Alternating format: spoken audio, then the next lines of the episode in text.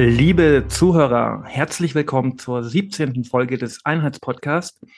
Unser heutiges Thema lautet links, rechts, oben, unten eine politische Bestandsaufnahme nach der Sommerpause. Mein Name ist Sven Breyer und ich begrüße wie immer meinen lieben Kollegen Aaron Moorhoff. Hallo Aaron. Yes, hi. Bam, bam, bam. Bisschen Feuer reingebracht hier in den Einheitspodcast. Genau, los geht's wieder. Zwei Wochen war Pause und wir sind wieder da.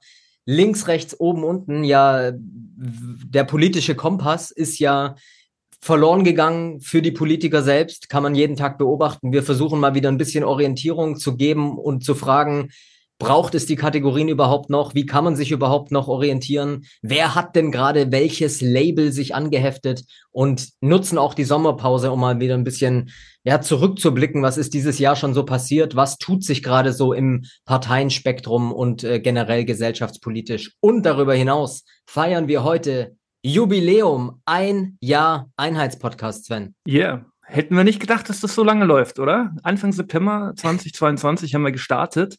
Damals ja noch äh, unter, unter, wie hieß es gleich? Ja, heißer Herbst. Unter www.heißerherbst.de findet man noch die Folgen bei Podbeam, die alten. Und äh, ja, ich denke, da können wir uns doch mal ein bisschen auch auf die, auf die äh, Schultern klopfen. Ähm, ja, Nummer 17 jetzt, ne?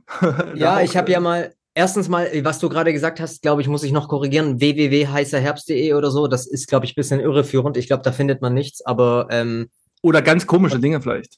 ja, ja, oder wer weiß, was man da findet. Aber genau, ähm, ich glaube, die beste Anlaufstelle ist halt hier äh, Manova oder auch Spotify oder ähm, irgendwie YouTube, wie auch immer. Man findet auf jeden Fall, wenn man sucht, auch die ganz frühen Sachen von uns von vor einem Jahr, denn wir starteten ja ursprünglich mal in dem Glauben, dass die Ukraine-Krise, die Inflation und die ähm, ja unheimliche Belastung für die privaten Haushalte und für den Mittelstand dafür sorgen werden, dass die Menschen im Herbst 2022, also vor einem Jahr, auf die Straße gehen werden und dass wir extreme wirklich ausufernde Massenproteste erleben werden auf den Straßen. Und wir haben den Podcast eigentlich mal so gegründet, um das zu begleiten, um Menschen dazu zu befragen und, und in die Show zu holen und einfach äh, zu dokumentieren, wie sich diese Monate September, Oktober, November irgendwie abspielen und haben dann tatsächlich gemerkt, es ist überhaupt nichts passiert. Also ähm, ich meine, es gibt immer so ein paar äh, sächsische Kleinstädte, die irgendwie jeden Montag äh, ihren Spaziergang machen oder Sven, aber ansonsten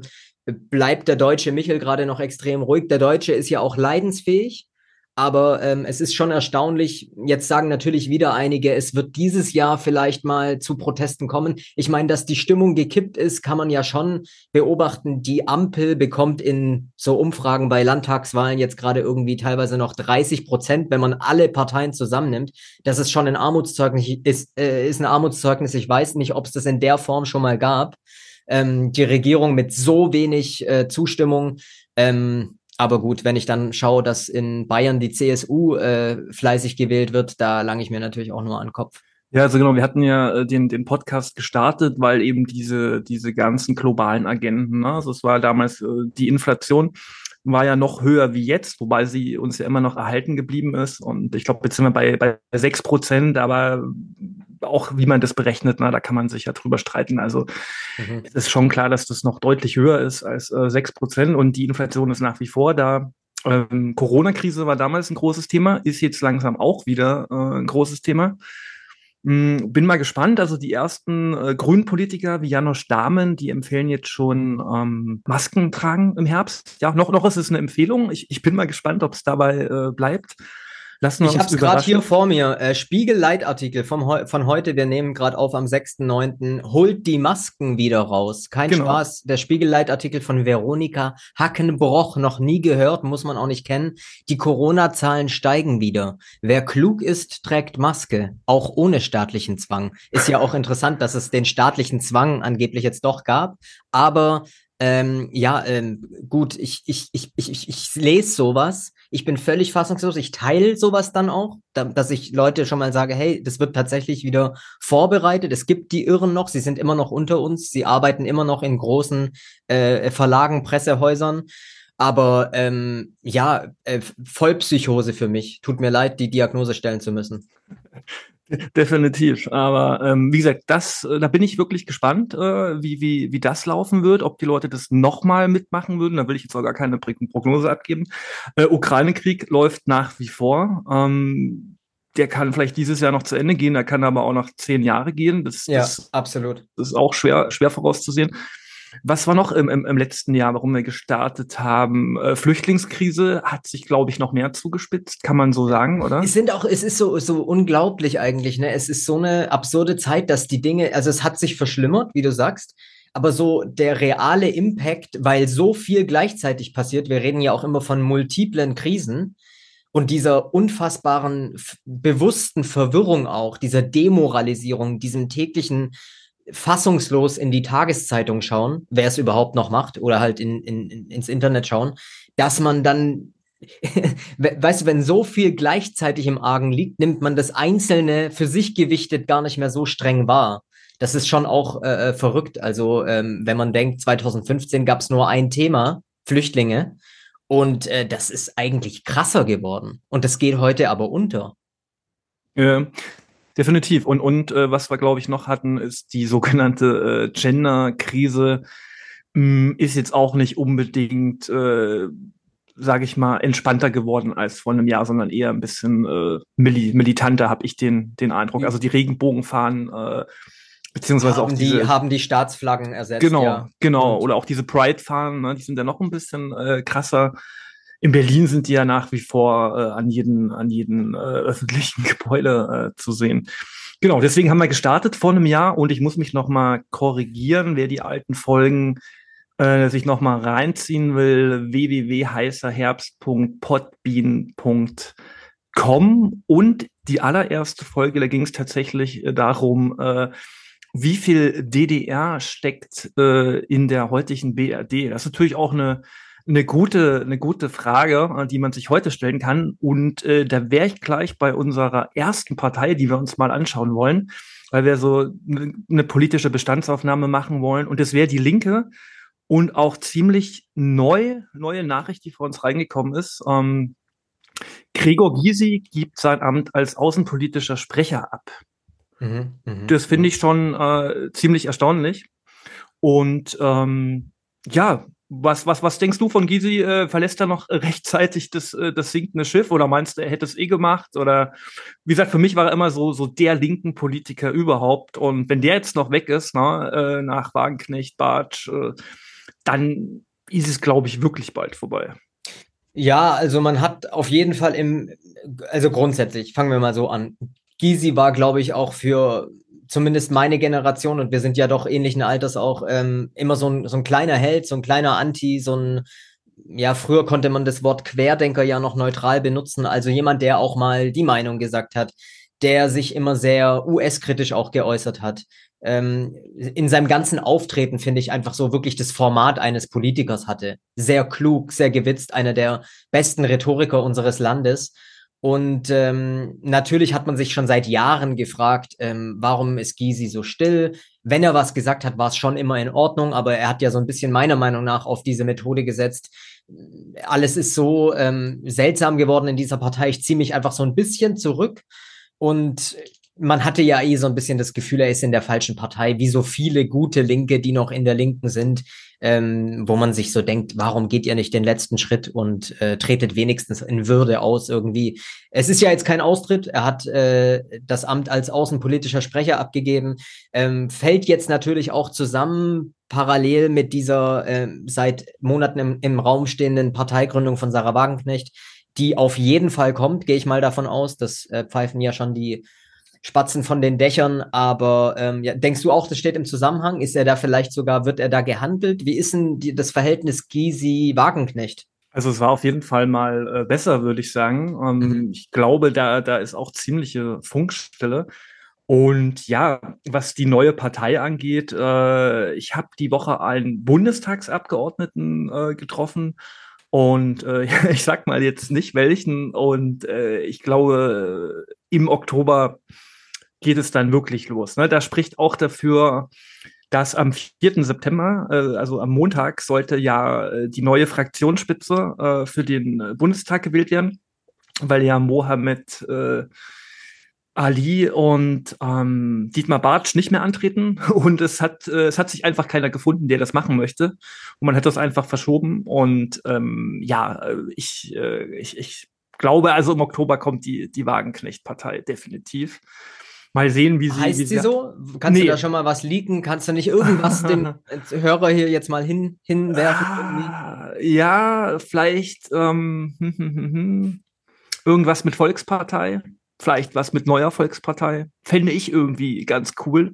Ich glaube, es ist auf jeden Fall äh, nicht das Wort links drin und es ist nicht das Wort äh, Sozialismus drin. Und Wagenknecht und, auch nicht. nee, nee. Und äh, finde ich auch, finde ich auch gut, weil, äh, wie ja unser Titel auch so ein bisschen heute sagt, äh, diese, ähm, ja, diese, diese, ähm, Benennungen, die, die treffen einfach nicht mehr so, so richtig mhm, äh, mhm, mhm. zu. Ne? Wobei es aus meiner Sicht natürlich schon noch eine Arbeiterklasse gibt aber äh, das heute alles ein bisschen, bisschen mhm. vielschichtiger äh, geworden ist. Ne? Und äh, oft gibt es ja heute eher Parteien, die sich als links halten, die eine rechte Politik machen, wenn man das nach der klassischen Politikanalyse ähm, äh, so sehen will, und äh, eher rechte Parteien, die teilweise zumindest in der Außenpolitik ähm, ja, eine ne linke, eine linke Politik machen. Ja, du weißt, ich meine, wir gehen direkt zur ja zur AfD. Ganz kurz noch, nee, ja. finde ich wirklich sehr äh, klug auch den Gedanken, dass man eben in dieser Zeit, wo sich diese Kategorien überholt haben zum Teil, wirklich sagt, äh, lass uns Sozialismus, was soll das überhaupt noch sein im Jahr 2023, sind wir mal ehrlich, mhm. ähm, irgendwie und nichts Revolutionäres und irgendwie berufen auf die Arbeit, weil das ist halt, ja, es gibt Menschen, die arbeiten, ist klar, es gibt Menschen, die im, im Prekariat arbeiten und für Mindestlohn und so weiter, aber diese Zeit aus, es gibt irgendwie eine Oberschicht und eine Arbeiterklasse und sowas, das, das hinkt mittlerweile halt ein bisschen. Kann man sich zumindest, glaube ich, darauf einigen. Ähm, und ich würde auch sagen, die neue, die neue Volkspartei klingt zwar auch irgendwie so ein bisschen archaisch, aber äh, finde ich auch ganz geil, ja. Kluge Gedanken. Ich weiß jetzt nicht, ob das jetzt wirklich äh, ein kleiner äh, Wiki-Leak hier war von Sven, aber ähm, auf jeden Fall guter Name. Okay. Ich weiß das auch nicht. äh, ja, äh, schauen wir einfach mal.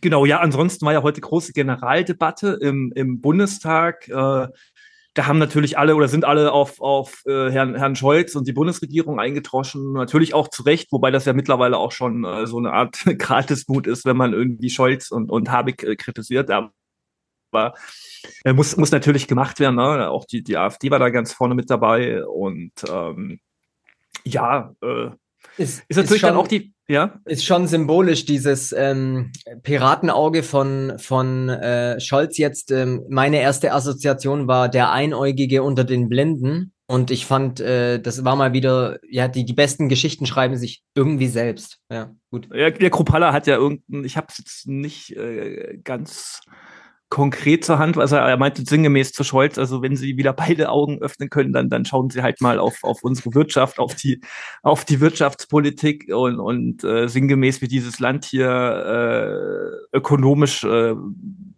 bergab äh, gebracht wird so und äh, weil Scholz hat ja schwadroniert ja äh, davon neues Wirtschaftswunder kommt ja dabei dabei ist Deutschland ja das einzige ich glaube, G7-Land mit einer, mit einer Rezension. Ja, sind ja, ja.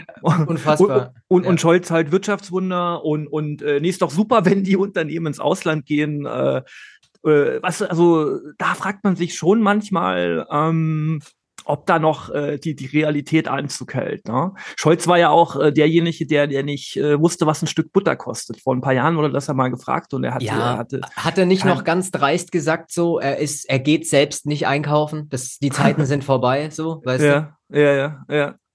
Genau, ich, und äh, ja, Gut, ich weiß nicht, als Bundeskanzler, ne, das nervt vielleicht auch, wenn du da ständig irgendwie dann äh, beschimpft wirst, wenn du, wenn du bei Rewe einkaufen gehst oder so, mhm. dann, dann lässt du das lieber andere Leute machen. Nee, keine Ahnung, aber äh, das zeigt ja, wie, wie weit weg diese ähm, politische Elite eben von den, äh, von den äh, normalen Leuten ist. So, ne? Das hatten wir ja auch letztes Jahr, ich vergleiche das immer ganz gut, äh, letztes Jahr in, in unserer letzten Folge mit Patrick Barb, äh, mhm. äh, wo er eben meinte, auch die, die Journalisten, die müssen halt auf die einfachen äh, Leute gehen und die interviewen. Und äh, das sollten Politiker auch machen. Die sollten sich mehr mit, mit äh, der Normalbevölkerung auseinandersetzen und nicht, nicht nur in, in Berlin abhängen, in, in Friedrichshain und Kreuzberg oder vor allem im Prenzlauer Berg, weil das eben mit großen Teilen äh, vom Rest von Deutschland nichts äh, zu tun hat. Ne? Es gibt ja dann immer mal wieder Momente, wo die doch irgendwie, wo Baerbock dann in, weiß ich nicht, Dresden empfangen wird oder sowas. Es muss gar nicht eine ostdeutsche Stadt sein. Das passiert überall. Und wo sie dann so, ich will jetzt nicht sagen, mit Eiern beworfen werden, aber wo es so richtige Sprechchöre gibt gegen sie und so Buhrufe. Und ich glaube, dann denken so Politiker immer einfach so, so eine Ricarda Lang oder so eine Emilia Fester, die denkt dann so, ah, ist wieder alles voller Nazis. Hier wieder so eine, so eine Neonazi-Stadt, wo ich hier wieder gelandet bin. Statt das halt so zu denken, okay, das ist wirklich die, das ist jetzt mal wieder nicht irgendwie diese, diese Scheinrealität, mein, mein Twitter-Profil oder sowas, wo ich nur Bestätigung bekomme und Likes, sondern das ist hier wirklich real. Ich bin hier in der deutschen Stadt und mir wird, mir kommt hier Hass entgegen zum Teil. Oder zumindest, ja, extreme, äh, äh, extremer Widerspruch, Missgunst, so. Ja. Ähm, ich denke tatsächlich, dass die das dann abspeichern und so äh, rationalisieren als, ja, gut, mal wieder ein paar ähm, Vollgestörte. Ähm, ja, interessant. Ähm, du warst bei, wo waren wir jetzt? Bei der AfD? Bei, äh, Generaldebatte? Waren, genau. Ähm, Im Prinzip waren wir jetzt auch schon wieder bei den bei den Grünen, also was ich mich halt immer frage, weil du meintest bei Twitter nur Bestätigung, also die, die äh, Politiker, die du gerade genannt hattest, so ähm, finde ich gar nicht. Ne? Also gerade die Grünen oder so, die bekommen ja, oder auch SPD-Politiker, äh, teilweise gibt's ja bei Twitter, haben die 95 Prozent negative Reaktionen.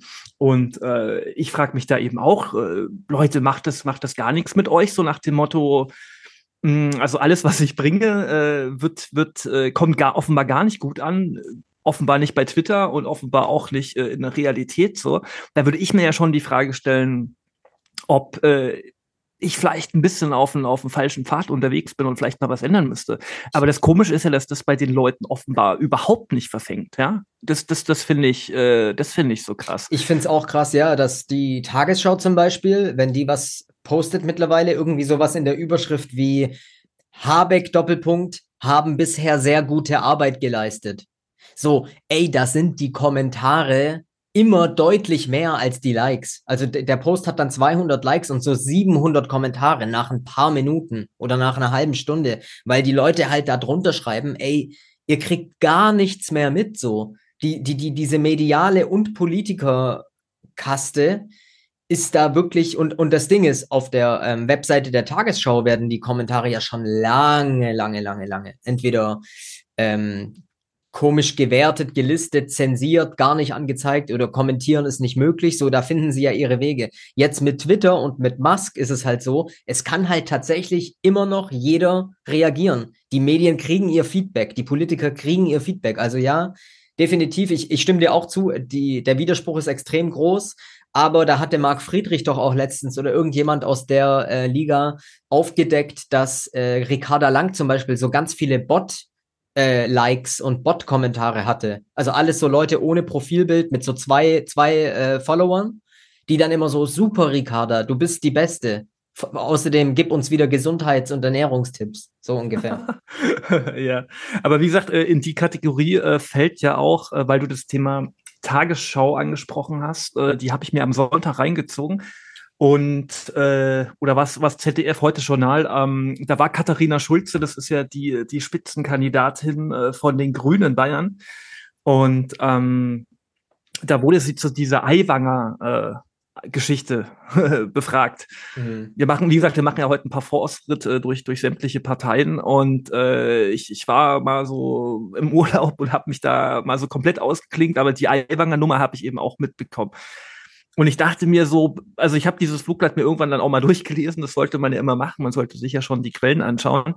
Ähm, natürlich ziemlich, ziemlich bescheuert, ziemlich äh, lächerlich, aber wie gesagt, er war da 16 Jahre alt. Ich meine, mein Gott, da macht man viel Blödsinn. Absolut. Und äh, natürlich frage ich mich wieder, wow, das kommt einen Monat vor den Wahlen in Bayern, ja. kommt diese, kommt diese Nummer hoch. Und da brauche ich mich gar nicht mit den Inhalten zu beschäftigen, sondern habe halt geguckt, wer pusht das jetzt wieder? Natürlich die, die Süddeutsche Zeitung und der Spiegel waren da ganz groß mit dabei. Und äh, ich dachte mir, ey Leute, das ist so lächerlich, das ist so offensichtlich so. Und äh, was da hier gerade äh, passiert so. Und, und äh, da wurde natürlich Katharina Schulze schön eine ganze Zeit lang äh, befragt. Äh, äh, was sie denn dazu findet. Und sie meint natürlich, das ist natürlich, das geht gar nicht. Und, und äh, Söder hätte Aiwanger sofort entlassen müssen, weil natürlich die Grünen hoffen, äh, äh, mit Söder zusammen und die, die. Regierung zu bilden, die neue. Klar. Und ich meine, wir kennen ja Söder. Söder ist ja der opportunistischste Politiker Deutschlands. Und äh, dem ist es, glaube ich, ziemlich egal, ob er jetzt mit den Freien Wählern oder den Grünen mhm. regieren würde. Und aber so diese ganze Reaktion von dieser Frau, die ja vor wenigen Wochen, ich weiß nicht, ob du das auch gesehen hast, ich glaube, wir haben auch drüber geredet hier, ähm, wurde die ja massiv äh, in so einem bayerischen Bierzelt ausgepfiffen, ja. Und hat dann sowas erzählt wie, ja, wir müssen hier die Demokratie verteidigen äh, und so weiter. Und äh, dann dachte ich mir wieder so, dieses Interview, diese Frau, wenn du dir die anschaust, den Auftritten, das ist, äh, das ist kompletter Wahnsinn. Das ist wirklich, äh, also das ist wirklich totalitär, was die abziehen. Ne? Und, und äh, Milena Priradovic nennt das ja äh, die Demokratie verteidigen mit totalitären Mitteln, hat mhm. sie gesagt. Das, mhm. das finde ich, das finde ich ganz gut und das machen die Grünen ja ähm, wie keine, wie keine andere Parteien. Also das läuft bei denen weiterhin. Und was ich besonders witzig finde, ist, oder was heißt witzig, das war einfach zu erwarten, äh, die Freien Wähler stehen jetzt nicht mehr bei 12 Prozent, sondern ich glaube bei 15 äh, Prozent in Bayern. Also es hat ihn auf jeden Fall genutzt, während eben gerade Grüne und, und SPD äh, Einbußen hinnehmen mussten. So.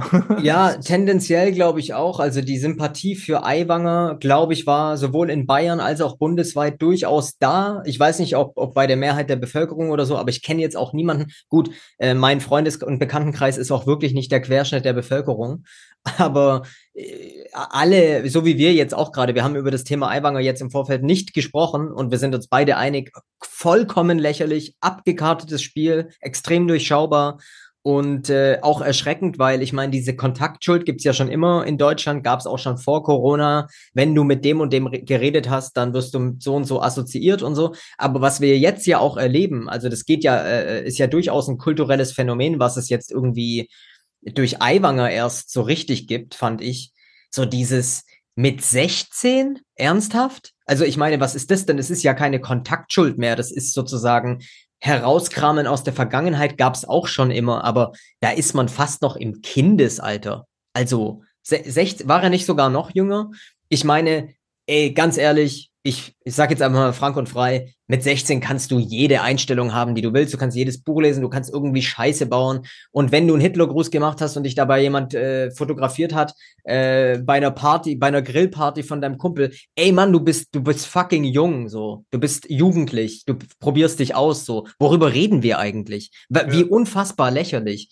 Ähm, ja. Das sind halt, das, das sind halt Tendenzen, die ähm, ähm, ein ja zum Sorgen, äh, äh, also zum zum Denken bringen, weil man halt auch überlegt, man kann ja mittlerweile mit Social Media bei manchen Leuten 15, 20 Jahre zurückgehen bereits. Ne, so lange gibt's ja die sozialen Netzwerke. Also nur mal so als Gedanke. Definitiv. Und ich meine, äh, es geht ja nicht nur um, um die Sachen, äh, die man bei Twitter postet, wo man weiß, das kann jeder lesen, sondern auch, äh, was weiß ich, äh, Telegram-Chats etc., wo Geheimdienste kein Problem haben, darauf zuzugreifen, ja, und das im Zweifelsfall auch den, den richtigen, äh, in Anführungszeichen, richtigen Medien zuspielen können, ja. Und ich meine, man kann sich schon die Frage stellen, warum kommt das eben, wie gesagt, vier Wochen vor dieser, vor dieser Bayernwahl äh, hoch, äh, 30 Jahre nachdem es passiert ist. Und äh, sein Bruder hat das ja verfasst. Also er hatte dieses Flugblatt ja nur im, im irgendwie im, im Schulranzen drin, was es ja noch lächerlicher macht. Also so sowas bescheuert ist, das ist wirklich unglaublich. Und eben dann diese moralische Entrüstung von dieser Katharina Schulze, unfassbar wirklich. Also ja, äh, aber ansonsten, äh, Causa Aiwanger muss man auch knallhart sagen, das war ja lange derjenige, der ähm, bei der Corona-Krise der sogenannten auch ja. äh, lange, lange gegen die Impfpflicht war und dann ja, ja. doch einfach mal eingeknickt ist, so, ja. Das selbst auch lange, um, selbst lange ungeimpft, da ist er mal vorgeführt worden von Söder wie so ein kleiner Schuljunge, so, ja, äh, Hubert, äh, willst du jetzt nicht hier auch mal was dazu sagen, äh, warum du immer noch äh, zögerst? Also, das musst du jetzt selber mal hier erklären, was da das, das Problem dabei ist. Kennst du den, den Ausschnitt? War echt äh, legendär und erschreckend. Ähm, Pressekonferenz damals, ja. Ja, und, und er hat ja dann mitgemacht, auch Aiwanger. Ne? Also ich meine, es ist schon, glaube ich, noch einer der, der äh, cooleren Politikertypen oder cool passt bei ihm nicht so. aber wo, wo ein bisschen Überzeugung noch dahinter ist, so. Und äh, im Vergleich jetzt zu anderen eben von den Grünen oder so, aber äh, ja, wie man, wie man so einknicken kann ne? und, und auch mit Söder zusammen. Mh, wobei ich frage mich sowieso, kannst du mir den Unterschied zwischen äh, der CSU und den Freien Wählern erklären? Ähm, nee. Spontan nee. wäre meine Antwort absolut nein. Keine ja. Ahnung. Ich meine, der Aiwanger sieht ja aus wie einer von der CSU, oder? Und der spricht auch so. Also definitiv.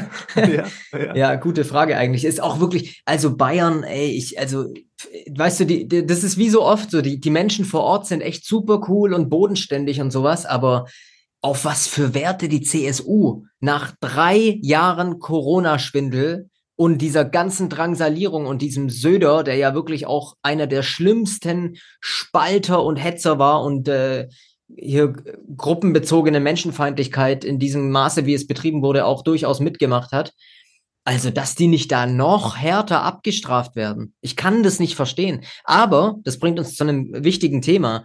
Was sind, wie aussagekräftig sind Umfragen überhaupt? Welche Bedeutung haben Wahlen überhaupt? Und was ja immer mit Absicht nicht berücksichtigt wird, sind ja die Nichtwähler. Weil ich bin auch davon überzeugt, diese Parteien haben überhaupt nur noch diesen Zuspruch, weil ja diese ungeheure Masse von teilweise 30, 35, 40 Prozent der Nichtwähler einfach nie abgebildet ist. Und das würde ja in den letzten ähm, Landtags- und Bundestagswahlen immer die größte Wählergruppe stellen. Das muss man sich mal äh, reinziehen. Und wer jetzt sagt, ja, aber wer nicht wählt, der darf dann halt sich auch nicht beschweren. Nein, Bullshit. Natürlich nicht. Natürlich, wenn irgendwann 70 Prozent nicht mehr wählen, dann ist natürlich das ganze System irgendwann nicht mehr legitimiert. Völlig offensichtlich für mich.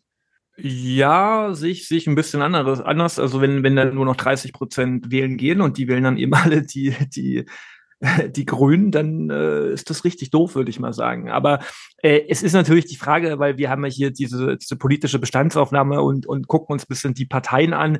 Natürlich, da sind wir uns, glaube ich, auch relativ einig. Ähm, sind natürlich diese ganzen Parteien, äh, die wir jetzt genannt haben, äh, haben mehr oder weniger alle die gleichen, äh, die gleichen Ansichten. Ne? Es fällt halt, fällt wahrscheinlich dann die neue Wagenknecht-Partei ein bisschen raus, die AfD fällt auch raus, wobei man ja schon auch sieht, dass die AfD zum Beispiel beim, beim Thema NATO ähm, immer mehr auf Kurs gebracht wird.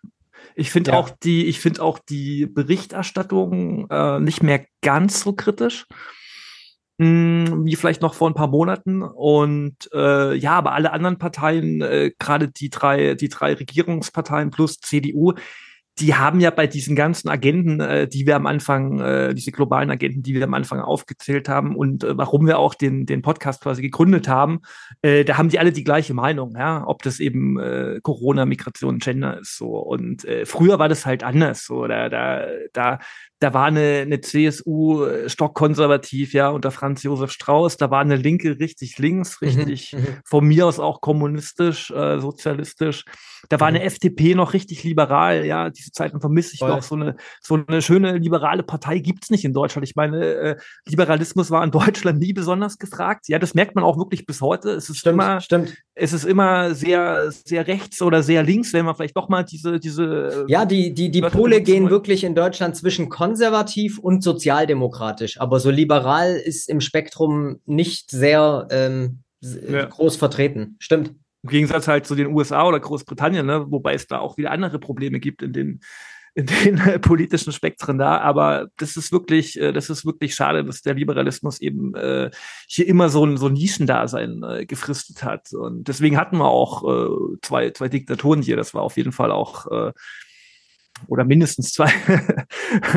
das, das war auf jeden Fall auch ein Grund äh, dafür, weil eben zu wenig Leute sich äh, ja zur Freiheit bekennen, beke bekennen wollen oder denen das einfach wichtig ist. So, ja, ich habe immer so den Eindruck, viele Leute wissen überhaupt nicht, was was Freiheit ist. So, sie haben nie welche erfahren, weil sie ihr ganzes Leben in diesen Staat äh, von äh, von der Wiege bis zur Bahre quasi eingebunden sind. Ja, das, das geht ja beim Schulsystem los und und äh, hört quasi im im im, im Altenheim auf, sozusagen. Wobei, ja. damit machst du jetzt natürlich einen Riesenfass auf. Ja. Ich, ich fühle mich auch nicht kompetent genug, da jetzt komplett drauf einzugehen, mit ja. diesen Themen, zum Beispiel Liberalismus jetzt zu jonglieren. Aber was ja doch auffällt, wir, wir leben ja gleichzeitig in einem Ultra-Turbo-Liberalismus, wenn man diese ganzen ähm, sozialpolitischen äh, Gesetzgebungen ansieht. Also diese ganze queer, transgender, LGBTQ-Bewegungen ähm, oder dieser Hype, diese aufgeblasene Empörung darum, das ist ja ein Kerngedanke von Liberalismus, aber aus meiner Sicht halt dieser dieser verzerrte, dieser falsch verstandene Liberalismus, weil eigentlich geht es darum, ähm, Freiheitsrechte, ähm, der Staat sollte dir eigentlich nur deine ähm, Sicherheit gewährleisten, ein paar Aufgaben übernehmen und dich am Ende des Tages aber eigentlich in Ruhe lassen, vor allem auch was die Besteuerung angeht und sowas. Das sind für mich eigentlich Kerngedanken äh, des Liberalismus. Und das wird jetzt so angewandt auf, ja, liberal heißt frei sein und dann darf ich mich entfalten und dann äh, da müssen alle tolerant sein, egal wie ich aussehe und dann darf ich alles für mich beanspruchen und ihr müsst es akzeptieren. Also da wird aus einem ähm, ganz einfachen Pochen auf Grundrechte, Verfassung ist ein ähm, Abwehrrecht gegen den Staat, wird daraus ähm, dieses, diese ähm, ja, Diktatur der Minderheit aus meiner Sicht. Was ja, so eine Art totalitärer Liberalismus halt. Also der sich, das, was mhm. ja ein widersprüchlicher Begriff ist, so, aber genau. er, er, schwenkt, er schwenkt dann einfach um und hat dann aus meiner Sicht aber nichts mehr mit der eigentlichen Bedeutung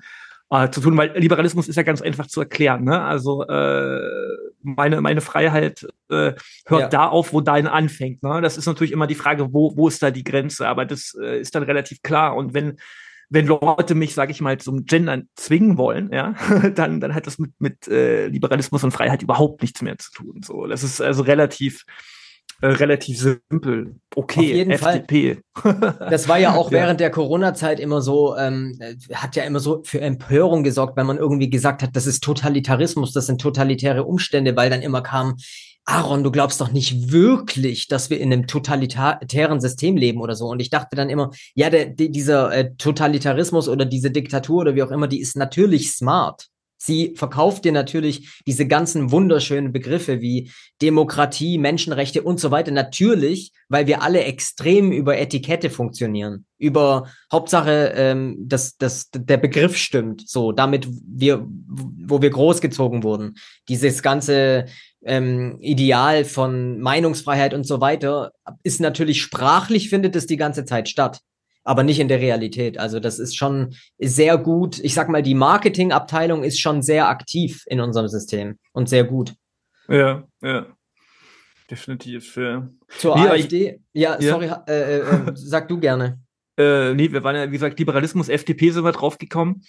Und ähm, ich, ich frage mich immer, was jemand wie, wie Guido Westerwelle ich weiß nicht, wann er gestorben ist, in den zehner Jahren, ne? Ist schon, ist schon, glaube ich, doch eine Weile her.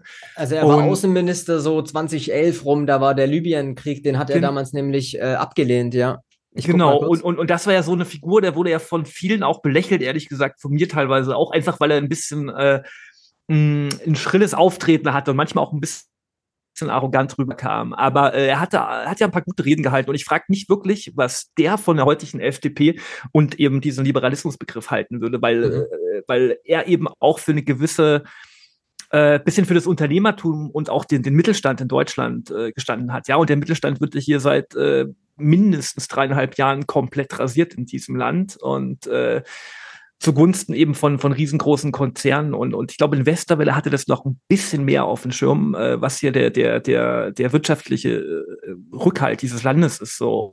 Und, und hat eben auch äh, beim, beim, den Satz vielleicht noch zu Ende, hat eben auch beim äh, beim Thema Wirtschaft auch einen gewissen Liberalismus walten lassen. Ja, man kann es vielleicht auch negativ als Neoliberalismus bezeichnen, aber das, was unter Westerwelle in 2010er Jahren äh, lief, äh, das, das wäre mir noch auf jeden Fall viel lieber als, als äh, das, was heute abgeht. So, das kann man überhaupt nicht mehr greifen, aber es ist irgendein ein Staatskooperatismus oder, oder ein Staatskapitalismus schon so fast bisschen wie, wie in China aber äh, taugt mir überhaupt gar nicht so. Auf jeden Fall äh, interessant, dass du Westerwelle an äh, bring, äh, hier aufbringst, weil ich hatte es letztens auch erst wieder von ihm. Ich würde sogar, vielleicht werde ich dafür jetzt gescholten irgendwie in den Kommentaren oder wie auch immer beim Hörer. Ich würde sogar sagen, Westerwelle war einer der größeren Politiker der letzten 25 Jahre, äh, den wir in Deutschland hatten. Also man kann natürlich auch drüber streiten, ja, die FDP hatte auch ihre Klüngel und da gab's Korruption und so weiter und da wird Westerwelle auch äh, zum Teil äh, persönlich äh, sich bereichert haben oder davon gewusst haben, dass das in seiner Partei gang und gäbe ist. Ja, die FDP wurde ja lange Zeit als die Möwenpick-Partei und Hotelpartei bezeichnet und so weiter. Das muss man auch dazu sagen. Aber was du meintest, dieser Grundgedanke, Liberalismus, wenn man sich auch heute im Rückblick nochmal die Westerwelle reden anhört, ne, hat man das Gefühl, außer er wäre ein extremer Opportunist gewesen, was ich aber nicht glaube, dass er mit der FDP heute, wie sie dasteht, heute gebrochen hätte. Ja, würde ich so klar sagen. Was ich aber sehe bei der FDP, und da sind wir auch wieder ein bisschen im, im Hier und Jetzt, ähm, bei Markus Lanz war der, der, der aktuelle FDP-Vorsitzende. Äh, und äh, Kannst der, Fuzzi sagen. Ach so. ja, kannst du auch. Äh, die muss man auch nicht kennen. Äh, der heißt, warte, ähm, Christian Dürr heißt der gute Mann. Ach, ist Lindner glaub, nicht Vorsitzender? Ähm, okay. Warte, er ist äh, Fraktionschef. Dürr ist Fraktionschef okay. und Lindner ist Parteivorsitzender. Ja. Das ist ja auch manchmal ein bisschen kompliziert alles. Und ja, äh, FDP offen für AKWs äh, neuer Generation. Ja, die gleiche FDP, die zusammen mit den Grünen und der SPD ähm, äh, den, den Atomausstieg der letzten drei deutschen AKWs durchgezogen hat. Und ich meine auch, die FDP war ja damals sogar mit Merkel 2011 in der Regierung und hat damals mhm, den Atomausstieg, ja. oder? und jetzt äh, fällt ihnen offenbar ein, ach, eigentlich werden so ein paar Atomkraftwerke doch äh, nicht ganz so schlecht, ja. Und da denke ich mir, okay, ha, vielleicht haben sie noch ein bisschen politisches Gespür und merken da wirklich, dass sie sich da gegenüber den äh, Grünen und der SPD profilieren könnten, weil in zwei Jahren ist ja schon wieder ähm, Bundestagswahl. Und vielleicht äh, hoffen sie irgendwie auf offene Regierung mit der CDU und können dann einfach sagen, hey, na, wir haben dann doch irgendwie noch versucht, in dieser, in dieser Ampelregierung ein bisschen was zu retten. Aber ich meine, wie man sich so wenden kann, ja, äh, erst die Dinge abzuschalten und plötzlich ist man dann doch offen äh, für, für, für neue AKWs, was ich ja grundsätzlich äh, ganz gut finde. Ja, zumindest kann man sich mit dieser Technik ja mal auseinandersetzen. Und ähm, ja, natürlich bei Lanz, äh, da war natürlich, kannst du dir vorstellen, wie er reagiert hat. und ja gut, aber für, für Scholz ist es natürlich, sind das, wie, wie meinte er, äh, totgetre ein totgetretenes Pferd. Und da redet man jetzt nicht mehr drüber. Also für Scholz ist die Sache durch.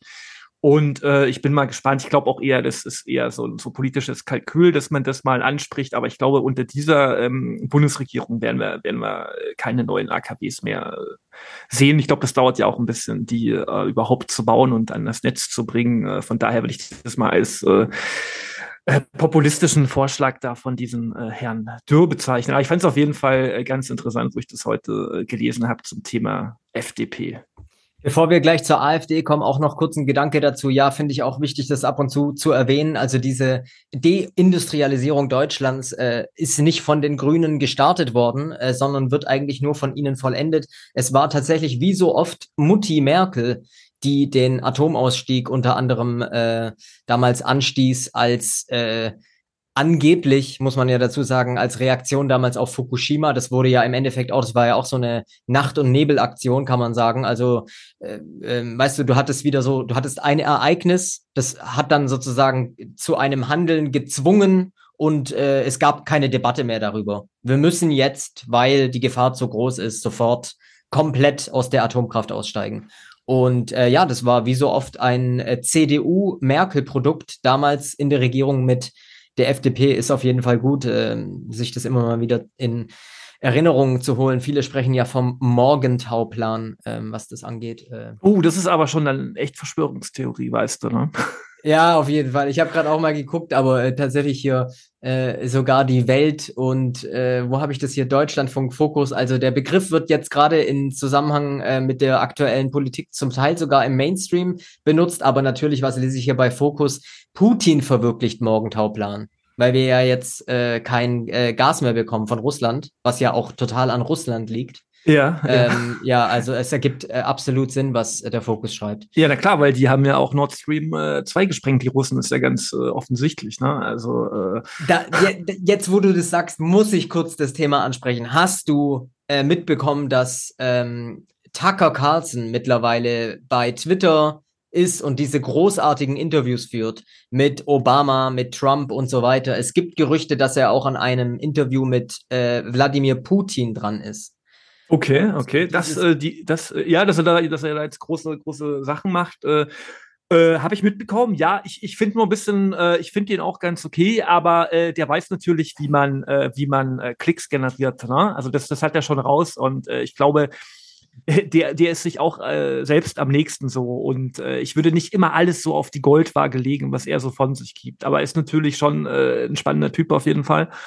Ähm, ja, aber hat er nicht, nicht, nicht Obama, sondern hat er nicht irgendeinen Typen gerade im Interview, der, der angeblich mit Obama geschlafen hat oder so? War das nicht so eine Geschichte? Ja, ja, ja. Ähm, ich glaube, er hat äh, Crack geraucht und Sex gehabt mit Barack Obama. Und ich meine, das klingt erstmal, weißt du, das ist schon so abgefahren, weil das ist halt bei Tucker Carlson, der war früher der, der absolute Boss-Host äh, und Moderator bei Fox, ja. dem wahrscheinlich größten ähm, privaten äh, Nachrichtensender äh, in den Vereinigten Staaten. Also es sind, ich sag dir, Sven, es sind unfassbar verrückte Zeiten. Ja, es stimmt, dieses Interview kam vor ein paar Tagen raus oder gestern Abend, glaube ich, erst noch. Mhm. Ähm, und ja, das, das äh, Trump-Interview hatte, ich glaube, nach ein paar Stunden über 100 Millionen, dann irgendwann 260 Millionen. Ich habe dann irgendwann nicht mehr geschaut. 260 Millionen Klicks. Also wir reden hier von so Ausmaßen wie irgendwie große Fußballspiele oder irgendwelche Footballspiele ähm, das ist äh, unfassbar. Und äh, das Interview von Tucker Carlson mit äh, Viktor Orban zum Beispiel, ich kann es dem Hörer noch mal ans Herz legen. Unfassbar gut, unfassbar dicht, auch schön gefilmt. Ähm, man lässt sich gegenseitig ausreden, also so schöne Gesprächskultur auch. Und ich muss ganz ehrlich sagen, wie du schon sagtest, ich traue äh, Tucker Carlson auch nicht über den Weg irgendwie und äh, der wird auch seine Agenda haben und Elon Musk irgendwie ist mir auch weiterhin suspekt mit seinem mit seiner Plattform. Da soll es ja jetzt auch so eine Everything-App geben, wo alles über Twitter, weißt du, so dein Personalausweis, dein Führerschein und äh, dein CO2-Zertifikat, alles über Twitter läuft. Ich habe es jetzt bisschen überspitzt, aber ich bin da kein großer Fan von, dass es diese gigantischen Plattformen gibt. Aber ähm, klar, du kannst jetzt sagen, Orban ist irgendwie ein Rechtspopulist, aber auf der anderen Seite, was soll das bedeuten? Was soll das heißen, Rechtspopulist? Ich höre dem Typen zu und ich stimme ihn ihm in zehn von zehn seiner Analysen komplett zu, Sven. Es ist Orban. unfassbar. Ähm, Orban, ja. Habe ich gerade was anderes gesagt? Ja, ich dachte, wir waren noch bei Tucker Carlson, aber. Ja, ich, genau. äh, Tucker Carlson hat das Gespräch geführt mit Orban und ich, ich stimme Orban wirklich bei allem zu, wie er die Lage Europas beschreibt, die NATO, das Versagen äh, der, der USA und der Strategie in, in Russland ähm, gegen Russland, die fehlenden Werte, die, das fehlende Fundament in den westlichen Gesellschaften, diese, ich sag jetzt mal, Degenerierung auch, was Werte angeht und so weiter. Ähm, das ist schon äh, sehr interessant. Und ich meine, Ungarn ist wirklich kein Verbündeter Russlands. So, die stehen ziemlich genau in der Mitte. Das muss man sich immer wieder klar machen. Die haben auch nicht die beste Beziehung zu Russland in der Vergangenheit gehabt. Die machen einfach nur nicht diesen krassen Hardcore irgendwie NATO-Müll mit, so diese, diese ganze Ausdehnung, diese ganze, hier Angriff ist die beste Verteidigungsstrategie, das, das feiern die halt einfach nicht. Die sind echte Realpolitiker und wollen sich mit dem großen Nachbarn halt nicht verscherzen, so die, die haben halt noch ihre eigenen staatlichen äh, Interessen und die haben hat die Bundesrepublik, ich wollte fast Deutschland sagen, die Bundesrepublik hat keine eigenen Interessen, außer eben diese demokratischen Werte und Freiheiten äh, in die ganze in die ganze Welt äh, zu, zu bringen. So, ja, genau. Und äh, ja, wo wir schon dabei sind bei bei bei NATO, äh, ich glaube, die CDU fehlt uns noch und äh, auch da war heute bei dieser Bundestagsdebatte ähm, die hat mich ja teilweise ein bisschen äh, dran erinnert, ne, wenn man sich so ein bisschen mit Propaganda beschäftigt, was wir ja sehr oft hier machen, äh, dann, dann gibt's diese Scheindebatte, ja, äh, wo du, wo du äh, vier Leute hast, die mehr oder weniger die, die gleiche Meinung haben, aber so ja. als ob sie ganz unterschiedlicher Meinung sind. Und natürlich kam äh, mein Lieblings-CDU-Politiker Friedrich Merz heute äh, ich habe hab noch mal ein bisschen gegoogelt, was er so in der Vergangenheit äh, von sich gelassen hat. Äh, vor, vor anderthalb Jahren meinte er, also Ungeimpfte haben im, in Büros äh, quasi überhaupt nichts mehr zu suchen. Ja, also mehr zwar auch äh, bei Corona Fick seine, dich, seine Rolle Merz. sollte man. Fick dich, Friedrich Merz. Genau, ja, ja, ja, ja, sollte man definitiv nicht vergessen. Und ja, der gute Herr Scholz hat ja diese, dieses tolle Sondervermögen, ja, man kann es auch äh, 100 Milliarden äh, Steuer, Steuergelder äh, äh, nennen, äh, die, die uns da aus der Tasche gezogen werden. Das ist, ist jetzt das Sondervermögen. Und Merz hat gesagt, das ist noch zu wenig, weil ähm, ja die bösen Russen und so, vielleicht auch die bösen Chinesen, man weiß ja nicht, was noch so kommt in den, in den, in den 20ern. Und äh, ja, er fordert noch mehr, noch mehr Geld für, für Ausrüstung. So, ne? und, und Scholz dann so, ja, die brauchen wir nicht. Äh, das, das läuft jetzt erstmal so. Und wir wissen ja alle, März, BlackRock und so, ne? Und äh, er spielt schon, er spielt schon seine Rolle auf jeden Fall. Und äh, damit es dann auch schön klappt bei den nächsten Bundestagswahlen, äh, März und, und die Grünen, das, das, das sehe ich schon kommen, dass das äh, demnächst wird so. Und, äh, ich bewundere deine Leidensfähigkeit manchmal, weil, also, dass du dich überhaupt mit dieser Personalie beschäftigst und du, du gibst dir auch tatsächlich manchmal noch die Tagesschau, hast du ja vorhin erzählt. Also ja. echt Respekt, weil bei, bei März, ich sehe wirklich, ich sehe seine Hackfresse so, dieser Typ ist einfach Mr. Burns für mich aus den Simpsons. Ja. Und das, das reicht eigentlich auch schon als Bestandsaufnahme, was Friedrich Merz angeht. Ich, ich kann mir nicht einen Satz aus diesem, äh, aus dem Mund dieses Menschen anhören, der ist für mich vollkommen irrelevant, äh, ähm, irgendwie so ein äh, seelenloser, irgendwie Finanzguru, BlackRock-Typ, ähm, der schon seit ich denken kann, irgendwie in dieser äh, Politik mitmischt ähm, immer mal wieder ausscheidet und dann wieder zurückkommt und so. Äh, ganz ekelhafter Typ irgendwie für mich persönlich. Ich, ich, ich meine, ich, ich finde es halt deswegen interessant, äh, wie er irgendwo äh, versucht, zu Scholz als Konkurrent äh, darzustellen. Auch sich als Sparkassenvorsitzender. Genau, ja. genau. Und, und, und sie eigentlich beide mehr oder weniger also, also Mer äh, Merkel, Merz, äh, Merz ist ja, ist ja noch, noch transatlantischer als Scholz. Und das ist ja gar nicht so einfach. Ja, und ja, ähm, ja. vom Profil her, also äh, Scholz auch mit der ganzen Cum-Ex-Nummer und so und, und, und äh, teilweise sind sie sicher wirklich sehr ähnlich, auch in ihrer unfassbar arroganten Haltung. Und äh, ich finde es halt spannend, wie sie sich noch versuchen, gegenseitig äh, schauspielhaft äh, voneinander abzugrenzen. So und jeder weiß, ach komm, ihr seid eigentlich genau mehr oder mehr oder weniger aus dem gleichen Schlag. Klar, äh, Scholz war schon in den 80ern so richtiger Sozialist und Merz war, war mal richtig strammer Konservativer. Aber an den beiden Figuren kann man auch ganz gut erkennen, äh, wie die diese ganzen Parteien so äh, ja, ihr Profil so verlieren. Genau, genau, ihr Profil verloren haben und sich alle so aneinander angeglichen haben und, und äh, irgendwie versuchen, noch Differenzen zu betonen, die eigentlich kaum noch vorhanden sind. Also wie gesagt, CDU kannst du eigentlich auch äh, relativ äh, äh, vergessen. Ne? Also zumindest mit, mit ähm, so einer Spitze und diese, diese Hoffnung, die ja viele in März gesetzt äh, haben nach Merkel. Ähm, gut, also viel, viel schlimmer konnte es ja nicht mehr kommen, muss man sagen. Ne? Also Merkel hat ja die CDU ich voll äh, entkernt, ja, und Merz hin und wieder haut da ja mal einen Spruch raus. Ich erinnere da an diese, diese Pascha-Geschichte und so. Mhm. Ähm, hin und wieder trifft er ja mal so. ein blindes ja Huhn so, findet auch mal ein Korn. Ja. ja. danke. Oh, das war schon Gedankenübertragung. Siehst du, wir sind schon ja. wie so ein altes Ehepaar. Ja, stimmt. Wir vervollständigen ich, die Sätze, ja. Ja, das ist, das ist auch bei, bei Paaren so. Nach, nach zehn Jahren siehst du, bei uns klappt das schon nach einem Jahr äh, Einheitspodcast. Großartig.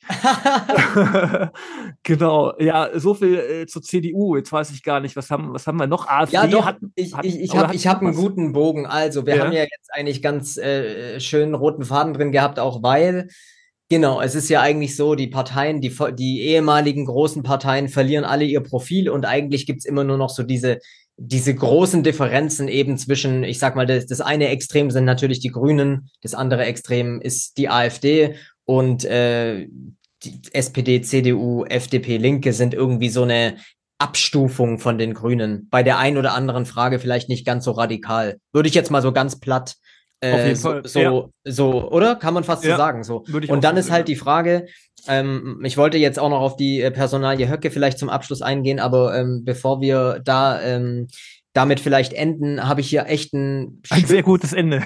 schönes und passendes, ja, wie immer aufhören und rausgehen mit Höcke.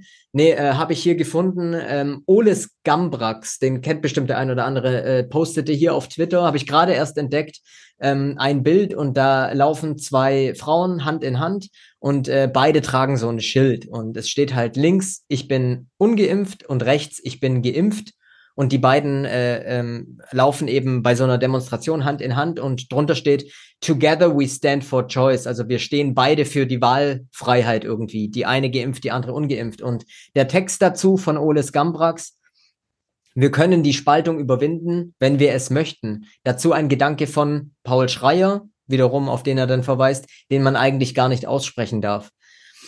Anmerkung Paul Schreier zum ARD Deutschland-Trend. Auf Seite 17 findet sich die Information, dass 83 Prozent der Befragten der Ansicht sind, der Wohlstand in Deutschland sei ungerecht verteilt. Am höchsten ist die Zustimmung zu dieser Frage bei Anhängern von zwei Parteien, der AfD mit 89 Prozent und der Grünen mit 91 Prozent. Also gerade den beiden, die bei fast allen anderen Themen Gegenpole bilden. Also bei der Frage, ist der Wohlstand ungerecht verteilt? Die größte Zustimmung AfD und Grüne. Wer etwas gegen die Spaltung des Landes unternehmen will, der sollte also dieses Thema ganz oben auf die Agenda setzen. Darüber wäre am ehesten eine Versöhnung der verfeindeten Lager möglich. Aber das ist dann wohl eine verbotene Querfront, woraus folgt, eine Versöhnung ist gar nicht erlaubt. Einer muss verlieren. So lautet ja auch weiterhin das Dogma im Ukraine-Krieg. Alter, großartig, oder? Ja. Super beobachtet. Ich finde sehr versöhnliche Worte irgendwie von Paul Schreier, sehr versöhnliche Beobachtung und gleichzeitig ja diese traurige Realität. Genau die Themen, auf die man sich einigen könnte und die, die, die, das Thema liegt ja auf der Hand, ja, gerade jetzt mit Inflation und ähm, dem, dem ganzen Benzin- und Gas- und Stromthema. Es ist ja eigentlich immer noch die, die Wohlstandsfrage und die, die ähm, Wohlstand, die Verarmungsfrage eher. Ähm, und äh, das ist aber halt nicht gewollt, hat man ja gesehen. Letztes Jahr heißer Herbst, wir haben auch darüber viel gesprochen, ähm, wenn dann irgendwie äh, Kompaktmagazin und Anselm Lenz und so, wenn die dann zusammen auf einer Gysi-Demo sind und man könnte sich eigentlich thematisch auf einiges einigen, dann grenzt sich halt äh, dann die Linke und alle und wie auch immer voneinander ab. Also ähm, ja, das ist super krass. Äh, grenzen sich voneinander ab, du weißt, was ich meine. Also ähm, machen klar, dass sie mit dem anderen nichts zu tun haben wollen und so weiter. Und, und das ist ja so ein bisschen so ein Widerspruch, weil wir ja die, die Angleichung von der Parteienlandschaft, äh, die haben wir ja vor uns äh, sozusagen konstatiert. Ja. Und auf, also die Parteien werden immer ähnlicher, aber die Wählerschaft ist immer gespaltener. Das ist ja so, so ein bisschen, äh, klingt zumindest erstmal widersprüchlich, auf jeden Fall. Ne? Mhm, mhm. Kann man mal äh, drüber nachdenken, warum das so ist. Und ich dachte mir gerade so, in den 20er Jahren äh, weiß ich nicht, da hat, da hat eine SPD äh, damals noch wirklich Hunderttausende mobilisieren können oder auch äh, von mir aus eine KPD. Und, und heute mobilisiert gar keiner mehr. Ja, heute kannst du die Leute vielleicht noch beim Thema Klima mobilisieren oder so, ja, mit ganz, ja. mit ganz viel Propaganda. Mhm. Ähm, oder, oder wenn äh, CSD ist, der, der ist ja gefühlt das ganze Jahr. Ich bin immer ja. in, in irgendeiner Stadt, äh, ja. gerade wo CSD ist. Und ja. ich denke, boah, ist das das ganze Jahr? Ja. Und, und das sind so heute die Themen. Aber eben bei dieser materiellen Nummer, äh, irgendwie äh, klappt das dann nicht mehr. Da traut sich irgendwie keiner mehr, äh, das, das Maul aufzumachen, muss ich mal so sagen. Ja, das Thema ist fast schon so unsexy, ne? Also, genau, ja. Wenn du nicht über Klima oder Gender redest, äh, sondern irgendwie über die Verteilung von, von Wohlstand und äh, die immer noch die Tatsache, dass irgendwie halt fünf Prozent so viel besitzen wie die anderen 95, ähm, was natürlich an Relevanzen noch nie abgenommen hat, diese, diese, ähm, diese Verwerfung dann ähm, ja, hört dir eigentlich kein Schwein zu. So, und das äh, Thema wird von der Linken ja sowieso nicht besetzt, von der AfD eigentlich auch nicht so richtig. Vielleicht auch so ein kleines bisschen so, ah, wir sind so ein bisschen die Stimme des Volkes, wenn überhaupt. Aber ähm, ja, da, da fällt mir auch noch kurz ein, ähm, zur AfD vielleicht auch äh, zum Abschluss. Also naja, wir wissen ja beide, was die äh, Gründung einer, nennen wir sie einfach mal Wagenknecht-Partei, erstmal bedeuten würde. Ich denke, es würden ganz viele unzufriedene Wähler von der AfD abwandern, weil sie eigentlich die AfD gar nicht wählen wollen. Sie sehen die nur als so eine Art einzige Alternative. So heißt sie ja auch schon, die Alternative für Deutschland, aber sind dann froh, dass sie von diesem ja rechten Stigma so ein bisschen abrücken können und gehen dann halt zur Wagenknecht. Das heißt, es wird die AfD in der Mitte zerteilen oder halt vielleicht irgendwo zumindest in der Nähe der Mitte. So, und ähm, dann äh, ist halt die Frage, wie reagiert die AfD? Jetzt gibt es zwei Möglichkeiten. Wird sie eher strenger, konservativer und geht in Richtung des Höckeflügels, um ein stärkeres Profil zu haben und sich wiederum von Wagenknecht abzugrenzen? So, ich hoffe, man kann mir folgen. Oder wird halt selbst auch wieder so aufgeweicht und merkt, dass sie irgendwie so volksnäher und, und, und gesellschaftstauglicher werden muss und schmeißt halt Höcke final raus, weil ich kenne ganz viele Menschen in meinem direkten Bekanntenkreis, die sagen halt, ich würde die AfD wählen, wenn es den Höckeflügel nicht gäbe. Der ist mir einfach zu krass. Der Typ ist auf jeden Fall, steht im Verdacht, äh, mit dem Nationalsozialismus vielleicht zumindest äh, ja auf gutem Fuße zu stehen bei der einen oder anderen Frage. Das ist natürlich eine sehr gut, das ist so die Art äh, Gretchenfrage zum äh, zum Abschluss jetzt hier um 21.57 Uhr. Wir nehmen nämlich heute abends auf, das haben wir noch nie gemacht. Ich weiß nicht, ob das so eine coole Idee war. Wir werden es merken. Äh, ich glaube, man, man muss sich halt die Frage stellen, ähm, wie viel, ich, ich glaube, dass auch viele Wähler in letzter Zeit die AfD gerade äh, wählen, wegen auch ihrer Inhalte und vielleicht auch wegen so Leuten wie, wie Höcke oder diesen Flügel. Das muss man auch sehen, weil ähm, Beispielsweise gibt's ja die NPD einfach nicht mehr und, und, und ja. Leute, äh, also diese, diese ganzen Bilderbuch-Nazis, äh, die, die, ich weiß nicht, man sieht die nicht so, aber das Gedankengut äh, ist, ist auf jeden Fall noch da. So, ne? Und ist klar, dass die AfD wählen. Also ich, ich glaube, äh, mit der Wagenknecht-Partei, ja, das, das ist wirklich die große Preisfrage. Aber ich glaube, die AfD würde sich wahrscheinlich weiter ähm, radikalisieren. So aber das ist, äh, kann man, kann man eine Münze werfen, so. Aber ich meine, was, für was steht denn äh, Wagenknecht? Da gibt's ja eben viele, viele Überschneidungen, ja. Und, und da, da muss eben die, die AfD äh, natürlich ähm, Alleinstellungsmerkmale aufbauen, so dass sie nicht zu viele, zu viele Wähler ähm, verlieren. Und ich meine, was auch klar ist, dass die Wagenknecht-Partei nicht äh, mit der AfD koalieren würde. Das ist, glaube ich, klar. Und daher muss sich die AfD definitiv was äh, äh, einfallen lassen. Und was ich auch schon gesehen habe, äh, dass bestimmte Medien, ich weiß nicht, ob es Frankfurter Rundschau war oder irgendwas, äh, ich bin mir nicht mehr sicher, aber äh, langsam freuen sich ein paar Leute auch in den etablierten Medien auf die äh, Wagenknecht-Partei. Genau aus dem Grund, äh, weil die AfD dann Probleme bekommt. Das ist natürlich auch eine interessante interessante äh, stimmt, Geschichte. Stimmt. Ja. ja, auf jeden Fall. Ich meine, man könnte ja jetzt ja, nee, ich, ich will jetzt nicht den Aluhut noch tiefer äh, aufsetzen, so, aber natürlich könnte man sich überlegen, ja, die AfD steht in, in manchen äh, Bundesländern kurz vor den 40 Prozent so gefühlt ähm, dass dann so eine Wagenknecht-Partei irgendwie halt dieses Momentum jetzt erstmal verhindert, mhm. dass es da mhm. wirklich bei der nächsten Landtagswahl, ja, ist eigentlich eine interessante Überlegung, dass es da bei der nächsten Landtagswahl tatsächlich vielleicht so in die Richtung absolute Mehrheit kippen könnte, dass das natürlich eine, eigentlich kommt sie ja für die AfD sowas von ungelegen und auf eine gewisse Art und Weise ist ja auch dieser politische Widerstand, äh, den wir ja, glaube ich, beide durchaus unterstützen, der ja notwendig ist und sich nun mal, wenn überhaupt irgendwo, wenn wir uns mal aufs Parteienspektrum äh, beschränken, entweder halt in der Wagenknecht-Partei oder in der AfD irgendwie abbilden, dann zersprengt es ja diesen Widerstand wieder noch mehr und spaltet den wieder und nimmt ihm äh, die Schlagkraft. Also ja, ist, ist alles nicht ganz so einfach. Wie gesagt, ich habe da auch keine klaren Meinungen zu. Ich bin generell äh, natürlich überzeugter Nichtwähler. Selbstverständlich. Leute, ihr kennt mich. Okay. Ähm, und, auf jeden vielleicht Fall. Noch ja. Also ein Satz noch dazu. Äh, es ist natürlich die, die AfD würde vielleicht irgendwann mal, zum Beispiel in Sachsen oder Thüringen, äh, kann ich mir vorstellen, dass sie mit einer CDU äh, regieren mhm. würde. So. Genau, da, dafür müsste aber ja? auf jeden Fall diese Trennung von dem äh, ähm, Höckelagen kommen, da bin ich mir 100% sicher. Die müssten mal irgendwann einen Cut machen und sagen, okay, wir haben jetzt irgendwie Wobei, sie ist ja eher radikaler geworden in den letzten zwei, drei Jahren. Also Meuthen zum Beispiel ist ja gegangen, weil es diese rechten, den rechten Flügel gibt und weil dem kein Einhalt geboten wird. Ähm, deswegen wüsste ich jetzt nicht, warum das Ruder jetzt in die andere Richtung schwenken soll, wo sie sich ja eher ein rechtskonservatives Profil geben müssten, wenn die Wagenknecht-Partei jetzt auch noch dazu kommt. Ich weiß nicht, ob du. Aber, aber, aber mit der, mit der Höcke-Nummer, ich meine, guck dir mal diese MDR-Sommerinterviews an bei YouTube mit Höcke. Äh, auch das letzte war relativ interessant.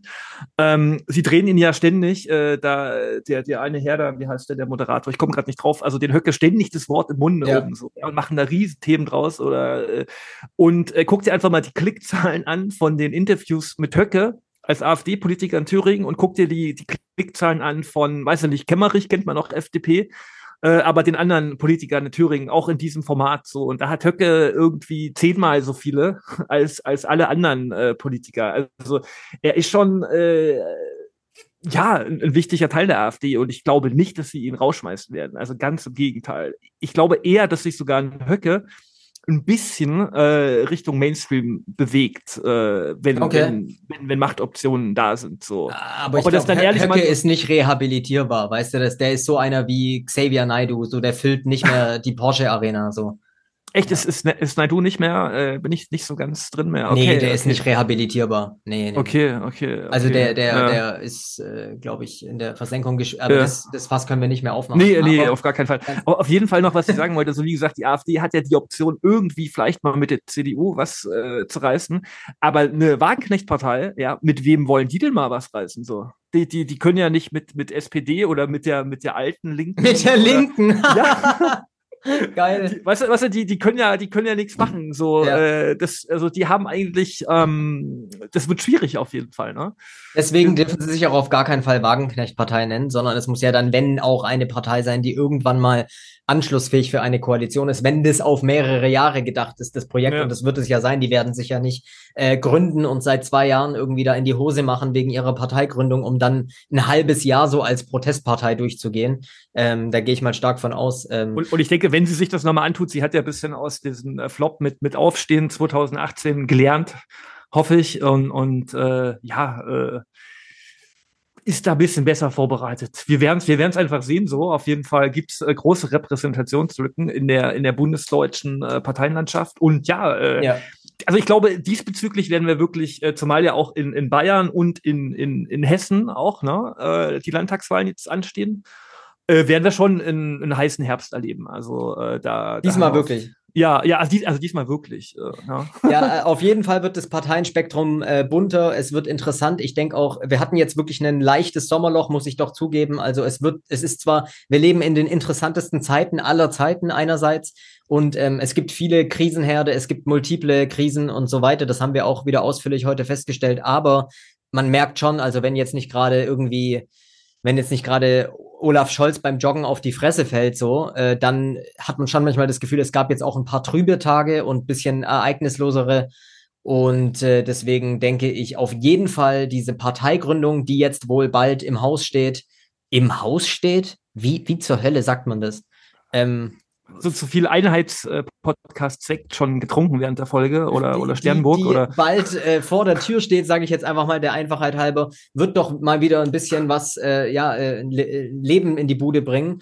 Und ähm, ja, das war heute auf jeden Fall ein wilder Ritt ähm, eine politische Bestandsaufnahme nach der Sommerpause ähm, fand ich ganz äh, frisch und entspannt hier mal so ein bisschen durch die ganzen ähm, Parteien zu hüpfen, äh, den ein oder anderen Kommentar äh, abzugeben, eine kleine Prognose vielleicht dazulassen. Und ähm, ja, wie hat dir diese Lagebesprechung hier ähm, gefallen? Gut, ich äh, bin eher auf die Reaktionen der Zuschauer äh, gespannt und vielleicht irgendwie, äh, wir haben immer viele Ideen für Gäste, aber äh, Vielleicht habt ihr ja auch mal äh, noch eine Idee, äh, liebe Zuhörer, äh, wen wir doch mal ansprechen könnten, wen wir hier mal einladen könnten. Auf jeden Fall in der nächsten Folge haben wir wieder einen Gast. Das war hier heute ein bisschen unsere individuelle äh, Jubiläumsfolge sozusagen. Und äh, wie gesagt, schreibt mal in die Kommentare. Vielleicht habt ihr noch ein paar Ideen, Anregungen. Wir freuen uns auf jeden Fall, äh, ja, was ihr so zu der ganzen Sache meint. Genau, und den Sekt mache ich mir natürlich jetzt erst auf, weil wir oh. beide stoßen natürlich noch an. Wir haben genau. ein Jahr Einheitspodcast, äh, 17 Folgen. Äh, die meisten Podcasts äh, hören, glaube ich, vor der achten Folge auf oder sowas habe ich mal gelesen. Also da sind wir quasi schon alte Knacker. Ja, und, uralt. Äh, genau, jetzt auch genug äh, mit der Lobhudelei. Wir sehen uns in zwei Wochen, liebe Zuhörer, und äh, alles Gute. Bis bald, bleibt uns gewogen und ciao Sven. Macht es gut. Tschüss, Aaron. Peace.